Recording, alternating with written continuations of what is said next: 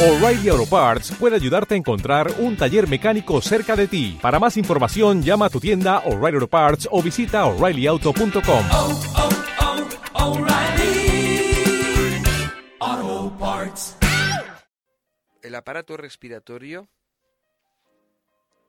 y dentro de lo que es el aparato eh, respiratorio eh, hay diferentes tipos de problemas, ¿no? Eh, hay que evitar evitar las causas principales que favorecen la aparición de enfermedades en el aparato respiratorio y utilizar eh, los tratamientos naturales porque son una, eh, una maravilla para evitar o superar estas enfermedades del aparato respiratorio. Eh, las enfermedades que afectan al aparato circulatorio constituyen una causa importante de mortalidad en el mundo. El incremento de dichas enfermedades se debe a múltiples razones y fundamentalmente a factores como puede ser la polución atmosférica. La emisión de productos contaminantes a la atmósfera es una de las principales razones de la aparición o el agravamiento de las enfermedades respiratorias.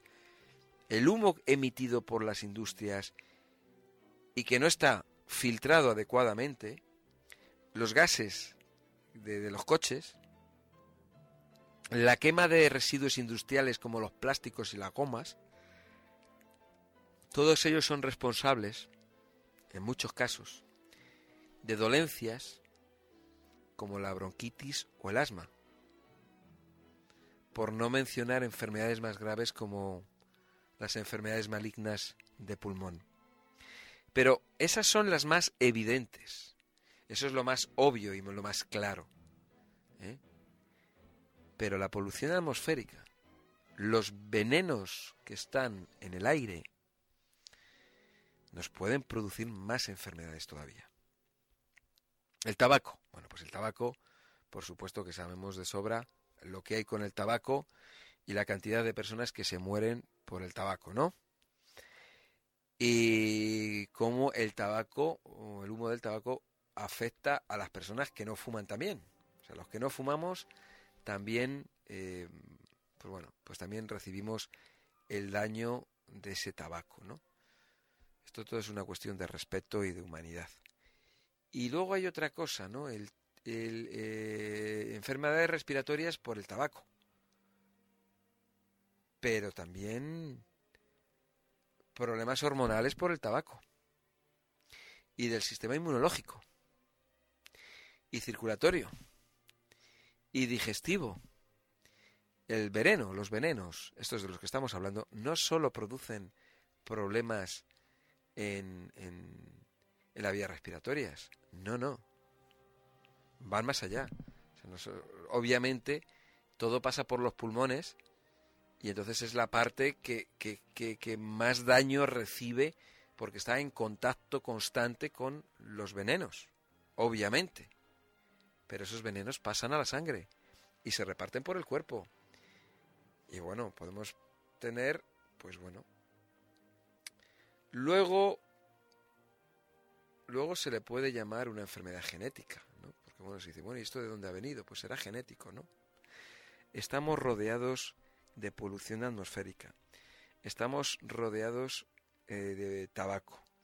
Estamos rodeados de, de, de, polución en la comida. Estamos rodeados de radioactividad. Bueno, bueno, bueno, bueno. Vamos a seguir con el tema de las enfermedades respiratorias y no voy a desviarme de tema porque si no, entonces ya me enfado y... Vamos a ver, el auge de enfermedades eh, infecciosas, ¿no? la aparición de, nuevas enfermedades respiratorias, ¿no? como es el síndrome respiratorio agudo severo, lo que es la neumonía atípica. El rebrote de enfermedades que se creían erradicadas es otra de las causas que ha supuesto el aumento eh, de enfermedades del aparato respiratorio. La tuberculosis, que ha vuelto a resurgir con virulencia y además es resistente a los antibióticos. Fijaros que la, la- la tuberculosis causa unos 3 millones unos 3 millones de muertes al año. Y más de un tercio de la población mundial es portadora del bacilo. De igual manera, el principal causante de la neumonía, que es el Streptococcus neumonía, se vuelve cada vez más resistente a la penicilina. Es que abusamos mucho de los antibióticos, ¿eh? Abusamos mucho de los antibióticos, hay mucha... Nos automedicamos mucho y entonces ahí es donde eh, surgen luego estos problemas, ¿no? Las causas que, que originan el aumento de estas enfermedades, eh, bueno, pues son muy variadas, ¿no? Pues desde un aumento de la población mundial, con el consiguiente hacinamiento que hace más factible el contagio, ¿no? La pobreza, que implica pocas condiciones de higiene, eh, eh, y eh, eh, eso en los, en los países donde, bueno, pues donde se supone que, que, que no hay eh, medidas sanitarias, ¿no? Pero es que en, en los países donde sí las tenemos, es que da igual, porque como abusamos tanto de los antibióticos, pues eso hace que, que, bueno, pues que las bacterias pues que se hagan más resistentes y nada, y entonces pues tenemos un problema que es un problema bastante importante, ¿no?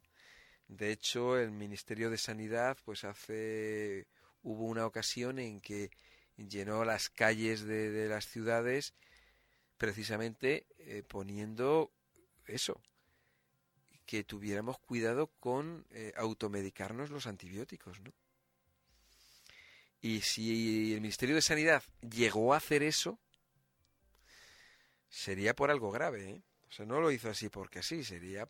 Eso se hizo porque porque hay muchos problemas precisamente por el abuso de antibióticos que lo que hacen es que las bacterias se hagan más resistentes y los antibióticos no funcionan ya ni en las bacterias.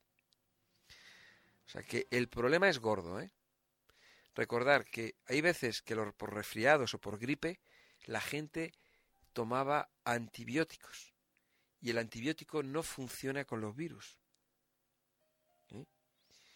Entonces la gente se ha estado medicando mucho, automedicando y tomando antibióticos por cualquier cosa. Y ya hasta te, te dolía una muela y te tomabas antibióticos. Y, se, y te tomas el antibiótico a lo mejor porque tenías un dolor de muelas y luego se te quitaba el dolor de muelas a, a las tres horas, pero no era por el antibiótico. Se te quitaba porque, bueno, porque no, porque se te había quitado a las tres horas. Y dejabas el antibiótico o lo tomabas un día más. Y todo eso lo que ha hecho ha sido debilitar tu cuerpo. ¿Y qué es lo que ocurre? Que nuestro cuerpo, cuando nuestro organismo, nuestro sistema inmunológico, eh, cuando le estás dando mucho antibiótico, pues nuestro sistema inmunológico se vuelve débil. Porque claro, como le estás dando ya el antibiótico de fuera, se vuelve vago. ¿Entiendes? Se vuelve vago el sistema inmunológico. Y entonces ahí entramos en un problema. Nos estamos debilitando. Nosotros a nosotros mismos nos debilitamos. Simplemente por hacer las cosas mal. No hacemos bien las cosas. También, fíjate que, por ejemplo, por condiciones eh, climáticas, por cambios climáticos, podemos tener estos problemas respiratorios ¿eh? y también por el aumento de enfermedades que disminuyen el sistema inmunológico.